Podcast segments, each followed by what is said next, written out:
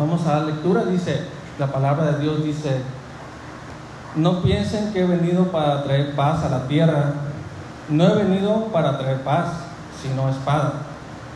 Porque he venido para poner en disensión al hombre contra su padre, a la hija contra su madre y a la nuera contra, contra su suegra.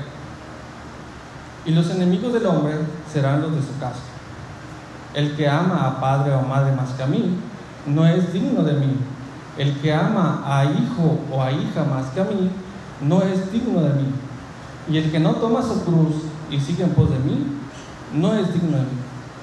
El que haya su vida la perderá.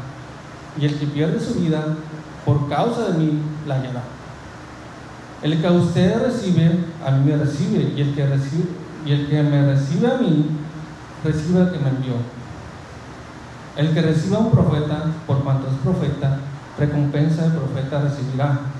Y el que reciba un justo, por cuanto es justo, recompensa de justo recibirá. Y cualquiera que dé a uno de estos pequeñitos un vaso de agua fría solamente, por cuanto es discípulo, de cierto les digo que no perderá su recompensa. Palabra de Dios. Bien, hermanos, estamos eh, leyendo esta, estos versículos donde Jesús está, le, en, el inicio del capítulo 10, eh, cuando Jesús llama a sus discípulos, hace llamado eh, a sus discípulos y en, el, en el inicio del capítulo 10, Él hace, llama a los doce discípulos y dice la palabra del Señor que les da autoridad. Les da autoridad para, ¿para qué? Para expulsar demonios, para hacer milagros, para sanar. Entonces el Señor ya los llamó, ya los encaminó, ya los llamó. Y, esta tarde titulado eh, este sermón como el llamado de Jesús, rendir mi vida para servirle. Entonces estamos viendo que Jesús ya llamó a sus discípulos y en este pasaje estamos viendo como los está advirtiendo qué es lo que viene. Dice en el, eh, versículo 16, dice que yo los envío como ovejas en medio de lobos. Imagínense, ovejas en medio de lobos, ¿qué pasaría? Los lobos hambrientos inmediatamente van a atacar a las ovejas, ¿verdad? Quedarían las ovejas, eh, matarían las ovejas y se las comerían. Esa comparación hace Jesús con los discípulos. Dice, he aquí, yo los envío como ovejas en medio de lobos. Porque Él sabe lo que espera, lo que viene.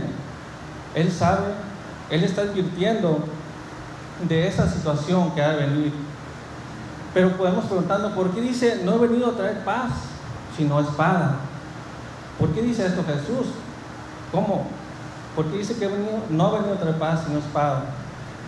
Bien, Jesús está hablando en medio de, está usando una metáfora, ¿no? En este caso, la espada, y él en este caso no se refiere a la paz espiritual, él, él se refiere a la paz material, a la paz que este mundo ofrece, que esta paz, que por algún momento, si tenemos una amenaza, tenemos una situación complicada en nuestra vida, va a desaparecer, esa paz se va a ir, vamos a tener algún problema, algo imprevisto, y esa paz ya no va a estar en nosotros porque vamos a tener angustia, miedo, pero la paz que, que Jesús ofrece es una paz que no termina, aunque haya angustia, aunque haya temor, aunque haya muerte, aunque haya dificultades, esa paz que Jesús ofrece es eterna, ¿verdad? Pero Jesús no está hablando de esa paz en este momento, Él está hablando de la paz de este mundo, la paz que el mundo ofrece.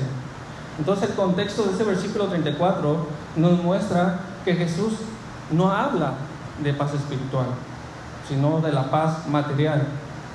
Y, y, podemos pensar, entonces Jesús no vino a eliminar ningún conflicto. Él no vino a eliminar un conflicto que tengamos con mi otro hermano, claro que no.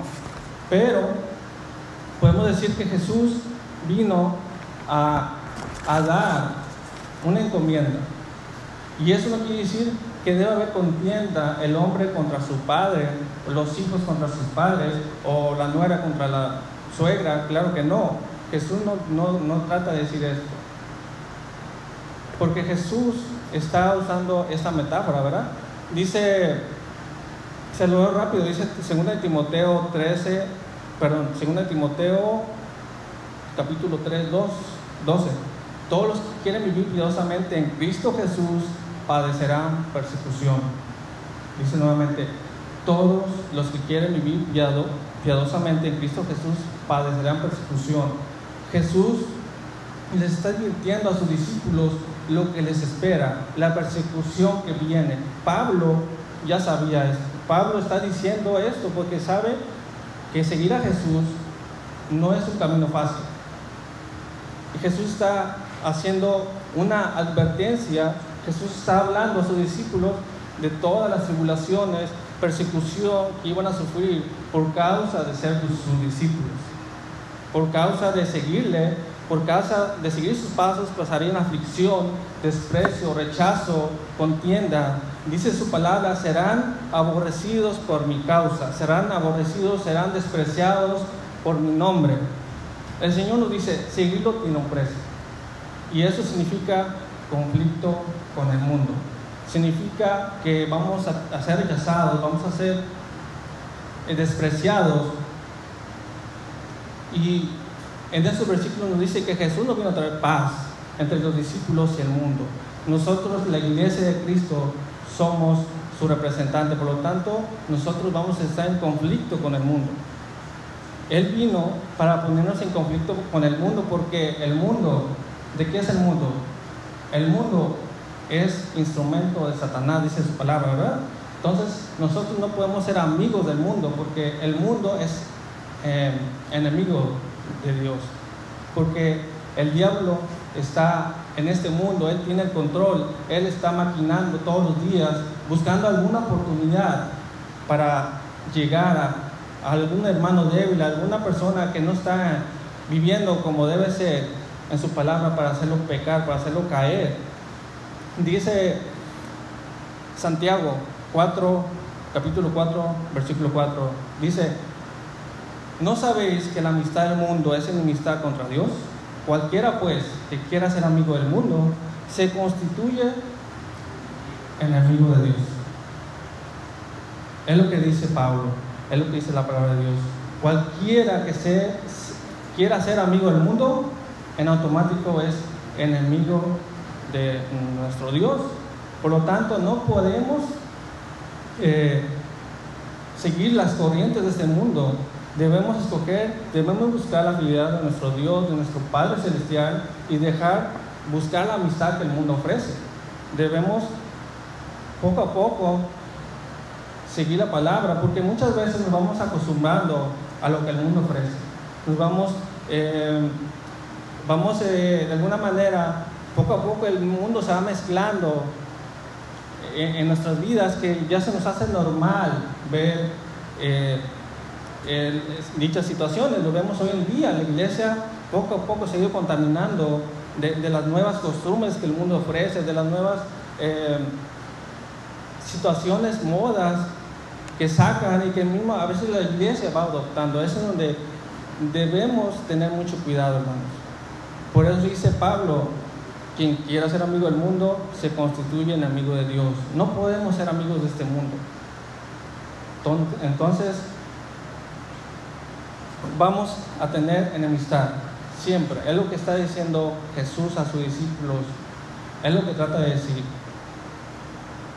Vamos a tener enemistad con los de nuestra propia casa, empezando. Lo que Jesús nos enseña es que aunque el Evangelio anuncie la paz, aunque el Evangelio anuncie salvación, aunque el Evangelio anuncie vida eterna, el mundo no siempre va a aceptar la oferta de paz. El mundo va a rechazar esta oferta de reconciliación, esta, esta manera de que Dios quiere que seamos salvos, pero el mundo la va a rechazar porque el Evangelio confronta, ¿verdad?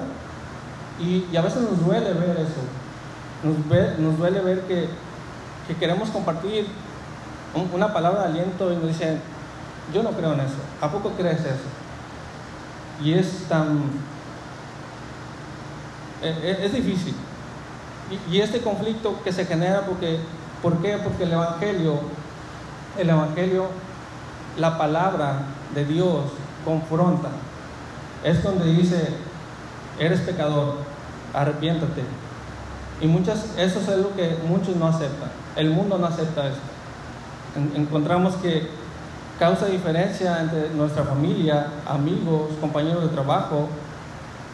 Y esto no es que nosotros lo deseamos, claro que no, por- porque el Señor quiere o porque el Señor quiere hacerlo, no, sino que vamos a ser rechazados por el hecho de seguir a Cristo, por el hecho de seguir, de ser creyentes, por el hecho de practicar las buenas obras, por el hecho de decir yo soy cristiano y mi único Rey, Señor Salvador es Jesús.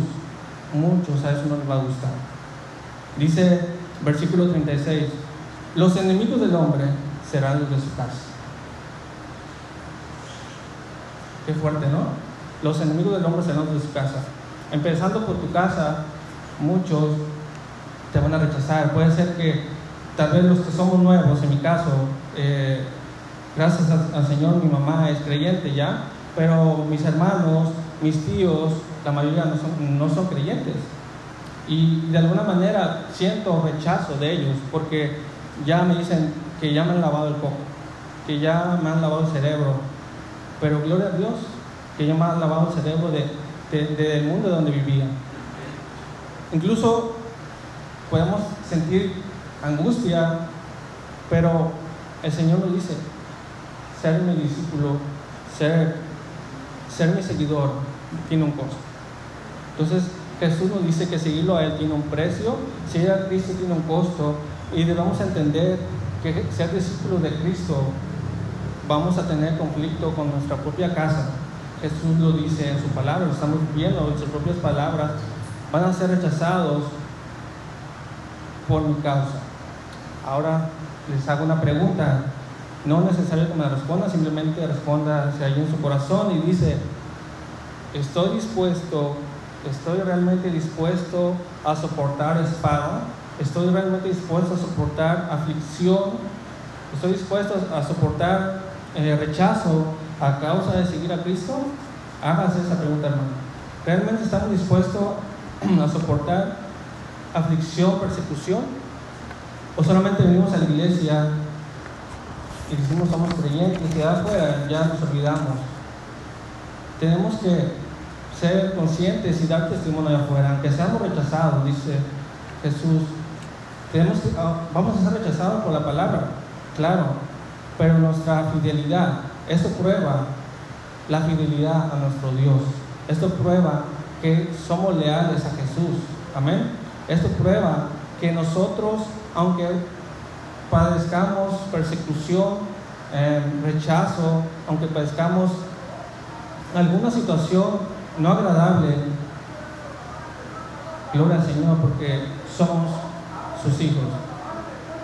Seguir a Cristo fielmente como debe ser, en obediencia a sus mandamientos, viviendo para Él, producirá conflicto entre la familia, producirá conflicto entre las amistades, producirá conflicto eh, entre los vecinos tal vez, producirá conflicto entre los compañeros de trabajo, porque muchos, no sé si les ha tocado, pero hay muchas personas que no solamente no son creyentes, sino que se hacen pasar por seres que no creen y, quieren probar que no existe Dios. Pero es ahí donde como iglesia entramos para hacer testimonios a ellos. Y aunque ellos nos digan muchas cosas, eso no nos debe desanimar. Entonces, esto es lo que debemos hacer, permanecer fieles en su palabra y seguir como Él desea. Entonces pasamos al versículo 37 y dice, el que ama a padre o a madre más que a mí, no es digno de mí. El que ama a hija, perdón, a hijo o a hija más que a mí, no es digno de mí. ¿Qué quiere decir Jesús con esto? Quiere decir que mi amor para con mi familia no debe ser más que para con Dios.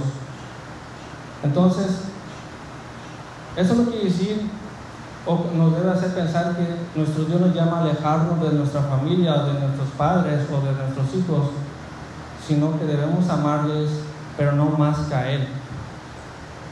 Entonces, esto quiere decir que si yo soy creyente, si yo vengo a la iglesia, si yo me congrego, si yo hago lo que la palabra de Dios dice, la transformación que el Evangelio va haciendo a mí cada día, ese efecto que va haciendo a mí cada día, en nosotros cada día, por medio de su Espíritu, vamos a reflejar amor, vamos a reflejar respeto, fidelidad, dedicación, vamos a reflejar cuidado a nuestros padres. Si yo realmente soy creyente, si yo realmente vengo a la iglesia y no solamente venir por venir, sino realmente me consagro al Señor, realmente oro con devoción y leo su palabra, ¿qué voy a reflejar? Amor, respeto, fidelidad, dedicación, cuidado. Y eso vamos a dar testimonio no solamente a nuestros padres o hermanos, sino a los que nos rodean, o a nuestros hijos. Pero este amor muchas veces causa división, porque muchas veces nos enfocamos solamente en, en nuestra familia y dejamos a un lado la iglesia, dejamos a un lado la palabra, cuando debe ser primero entregar todo en manos del Señor, entregar mi familia en manos del Señor, para que sea Él transformando mi corazón, para que sea Él transformando mi vida y así dar testimonio de lo que Él está haciendo en mi vida. Dice Marcos, se los leo rápido, Marcos 12, 30 al 31 llamarás al Señor tu Dios con todo tu corazón y con toda tu alma y con toda tu mente y con todas tus fuerzas. Este es el principal mandamiento. Y el segundo es semejante. Amarás a tu prójimo como a ti mismo. No hay otro mayor que esto. Dice, amarás a tu Señor con todo tu corazón. No solamente dice con todo tu corazón, dice con toda tu alma. Y no solamente eso, sino con toda tu mente y con todas tus fuerzas. Aquí se cumplen todos los mandamientos, hermanos. Por eso dice, este es el principal mandamiento. Si yo cumplo estas palabras que dice Jesús aquí, ya estoy cumpliendo todos. No puedo decir, yo soy seguidor de Cristo, yo amo a Dios y voy a la iglesia, cuando ya fuera odio a mi hermano, o rechazo a mi compañero de trabajo porque no lo soporto, o a mi vecino ya no lo aguanto. No puedo decir eso porque estaré mintiendo. Yo no puedo decir amo a Dios, yo no puedo decir soy creyente, no puedo decir el Señor Jesús es mi Rey y Salvador cuando allá afuera doy testimonio de que no acepto a mi hermano. Nosotros debemos amar a nuestro prójimo, debemos amar a nuestros padres, a nuestros hijos grandemente, claro que sí. Eso no quiere decir, es, esto que dijo Jesús no quiere decir que nos alejemos de ellos en ninguna manera. Nuestros, nuestros padres biológicos nos han traído a este mundo, nos han alimentado, nos han cuidado, nos han educado de alguna manera, han estado con nosotros en las buenas, en las malas, pero ¿cómo no vamos a amar a nuestros padres, claro que sí. Pero nuestro Padre Celestial, hermanos, sobrepasa todo esto. Sobrepasa el amor y la bondad y el cuidado que nuestros padres terrenales pueden dar. Nuestro Padre Celestial nos cuida las 24 horas del día. Él ordena todas las cosas que, que nos pasen, ya sean buenas o no tan buenas. Él nos dio vida. Él nos dio el aliento de vida y Él la sostiene cada segundo. Él sostiene cada latido de nuestro corazón. Por lo tanto, aunque seamos rebeldes, Él está con nosotros.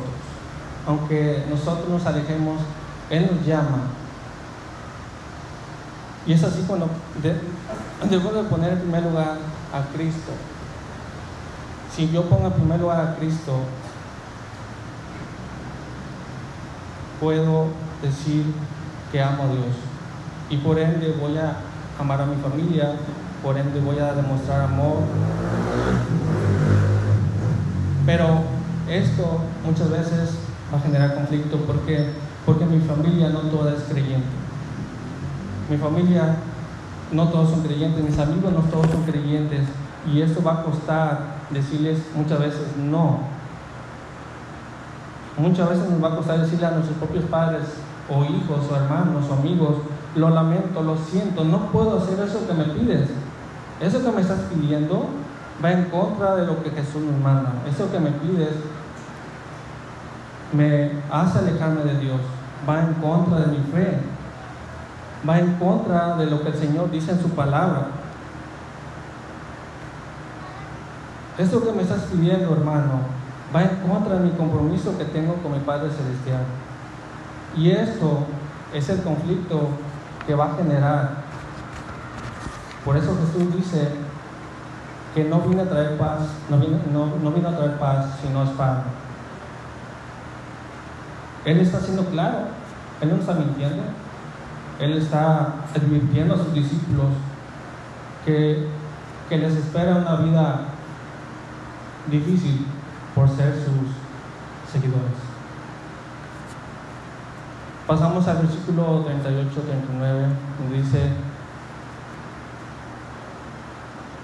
seguir a Cristo, debo estar dispuesta a perder la vida para hallarlo. Dice, y el que toma su cruz y sigue en pos de mí, no es digno de mí. El que haya su vida, la perderá. El que pierde su vida por causa de mí, la hallará. ¿Qué significa esto? ¿Qué significa tomar la cruz? Jesús en este momento también ha anunciado su muerte a sus discípulos ni se imaginaban que Jesús iba a ser morir crucificado. Pero en aquella época, hermanos, en esa época, cuando Jesús estaba hablando con sus discípulos, esas palabras, era muy común que el, gobierno romano castigaba a los malhechores, a los que robaban, eh, a, los que violaban, a los que asesinaban. su castigo era muchos morir en la cruz, crucificados. Entonces, en ese tiempo la palabra, la cruz significaba una sola cosa. Significaba una muerte segura, dolorosa, humillante. Entonces Jesús está diciendo una metáfora, diciendo que al mencionar la cruz está diciendo que debo morir a mí mismo, debo morir a mi carne para ser su seguidor. Él está diciendo, mueran a la carne para que podamos ser sus seguidores realmente, debemos morir a nuestra carne. Por eso dice, tomen su cruz y síganme. Porque no va a ser fácil. Claro que no va a ser fácil. No será un camino fácil.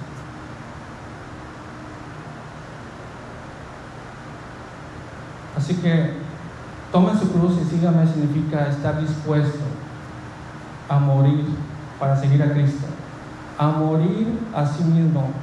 Y este es un llamado a la entrega absoluta para servir al Señor. Ese es un llamado a la entrega absoluta para servir a mi Dios y también a mi prójimo. Ser seguidor de, Cristo, ser creyente, exige sacrificio, compromiso, exige entrega total. En ningún momento Cristo dijo algo que no fuera. Él estaba siendo claro con sus discípulos. Pero saben una cosa, hermanos, hay creyentes que creen que seguir a Cristo no debe costar nada. Hay hermanos, hay personas que creen que seguir a Cristo no debe tener ningún precio. Pero sabemos bien que seguir a Cristo conlleva compromiso, entrega, lleva eh, dejar que su palabra moldee nuestro corazón. Es dejar que nos entreguemos absolutamente a Él y que nos moldee como el barro en sus manos. Es lo que Jesús desea Entonces, es así cuando vamos creciendo cada día. Es así cuando Jesús va moldeando nuestro corazón. Porque seguir a Cristo no es tarea fácil. Ahora Jesús dice otras palabras más adelantito. Vamos a leerlas. Dice, después de que les advierte de esta situación que les espera, después de que Jesús advierte de todas las persecuciones que tendrán a causa de seguirle, Él también dice que hay una recompensa. No todo está perdido, hermano. Dice, quien lo reciba a ustedes, me recibe a mí, y quien me recibe a mí, recibe al que me envió.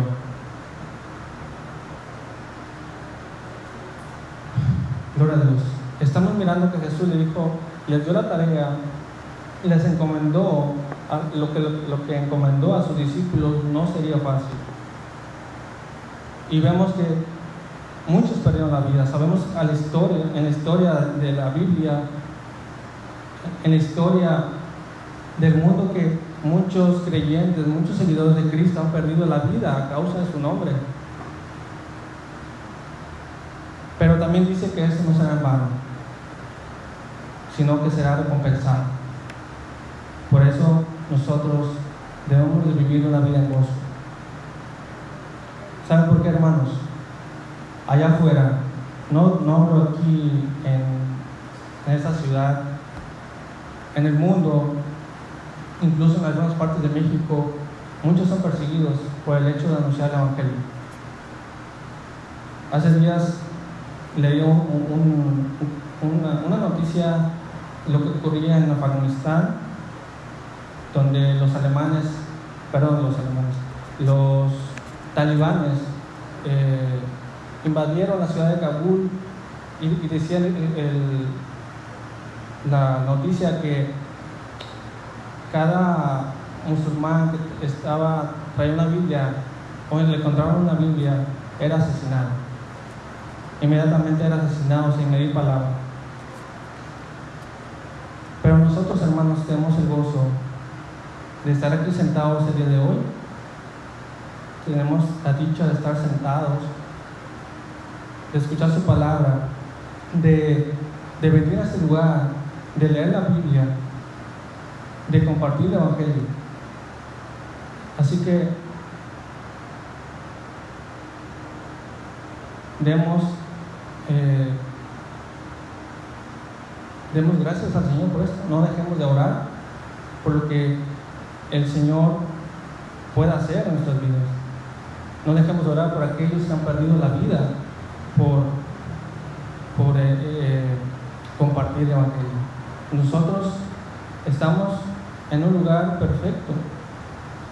Libremente podemos eh, compartir el Evangelio, libremente podemos decir que Jesús es nuestro Rey y Salvador. Y nadie nos dice nada. Gloria a Dios por ello, ¿no? regresando al versículo, dice que dice quien lo reciba a ustedes me reciba a mí, quien no, quien me reciba a mí reciba al que me envió. O sea que en, el antiguo, en, los antiguos rabinos se dice que en el tiempo que enseñaban, eh, enviaban a sus discípulos enviaban a alguna persona y se dice que cuando enviaban a esa persona eh, era como que si fuera él mismo.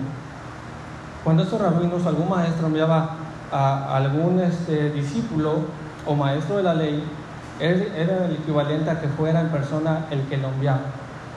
Entonces, si, si esa persona o ese discípulo era rechazado, es como si hubiera rechazado al mismo que lo envió. Es lo que está diciendo aquí Jesús. Así que aquel que le recibía, recibiera le recibía como que si fuera su propio maestro. Entonces estamos viendo que el que recibía a un mensajero estaba recibiendo al mismo que maestro que le había enviado. Nosotros somos mensajeros del Señor. Nosotros somos quienes debemos dar ese mensaje para aquel que no le conoce. Y si nos rechazan, pues seremos rechazados, pero nuestra fe no debe de cambiar. Nosotros debemos de, compartir el Evangelio y dice, si, me si nos rechazan, están rechazando el mensaje, claro, pero eso no nos debe de, de desanimar. Porque dice Jesús, el que, el, que, usted, el que usted me recibe, quien me reciba a mí, reciba al que me envió. Quien reciba a Jesús en su corazón, recibe a quien, a nuestro mismo Padre Celestial. Así como mensajeros del Evangelio, somos enviados en el nombre de Jesús para anunciar las buenas obras, para decir palabras de aliento, para decir que hay una esperanza. Amén. Dice capítulo 41, perdón, versículo. Cualquiera que recibe un profeta por tratarse de un profeta, recibirá la recompensa del profeta. Y el que reciba un justo por tratarse de un justo, recibirá recompensa del justo. Y quien y quien dé siquiera un vaso de agua fresca a uno de estos pequeños, por, por tratarse de uno de mis discípulos, les aseguro, no perderá su recompensa. Bien, sabemos que los profetas en el Antiguo Testamento eran usados por el Señor, por lo tanto eran mensajeros, mensajeros que iban a dar la palabra de Dios eran, tenían que ser hombres íntegros de corazón, tenían que ser hombres consagrados al Señor y, y tenían que hablar, su palabra como, como Él indicaba. Entonces, esto significa que nosotros, como mensajeros del Señor, porque ya no, hay profetas, sino que somos sus mensajeros, somos quien da testimonio de que Cristo vino a cambiar nuestra vida, de que Cristo vino a transformar nuestro corazón. El que debemos de dar testimonio. Entonces significa esto que tanto como mensajeros, como los que apoyan a la obra, como los que, tanto mensajeros como los que eh, de alguna manera, indirectamente o directamente, apoyan a, dar la palabra, a que ese mensaje llegue a donde tenga que llegar, será recompensado. Es lo que Jesús está diciendo. Y recibir a un profeta, a un mensajero, se refiere a la hospitalidad que se le brinda, ser generoso con esa persona. Hoy en día muchas iglesias reciben a, mensajeros, a, pastores que, son misioneros y van a muchos lugares del mundo y buscan de alguna manera una iglesia a quien lo reciba. Y aquí Jesús está diciendo esto, que se dan su recompensa, ya sea el que dé el mensaje o los que apoyen a dar mensaje. Recordemos que en el Antiguo Testamento, cuando los profetas iban a dar mensaje, en aquel tiempo no había hoteles, no había casas de huéspedes, no había casas de renta, no había donde llegar, por lo tanto eran recibidos por los que eran donde iba a dar el mensaje, vaya. Entonces, nosotros como iglesia, como seguidores de Cristo, debemos de ayudar a que el mensaje llegue. Debemos de alguna manera dar el mensaje. Y si no podemos dar el mensaje, ayudar, ya sea orando, ya sea económicamente, ya sea prestando mi casa, ya sea dando alimento, de alguna manera.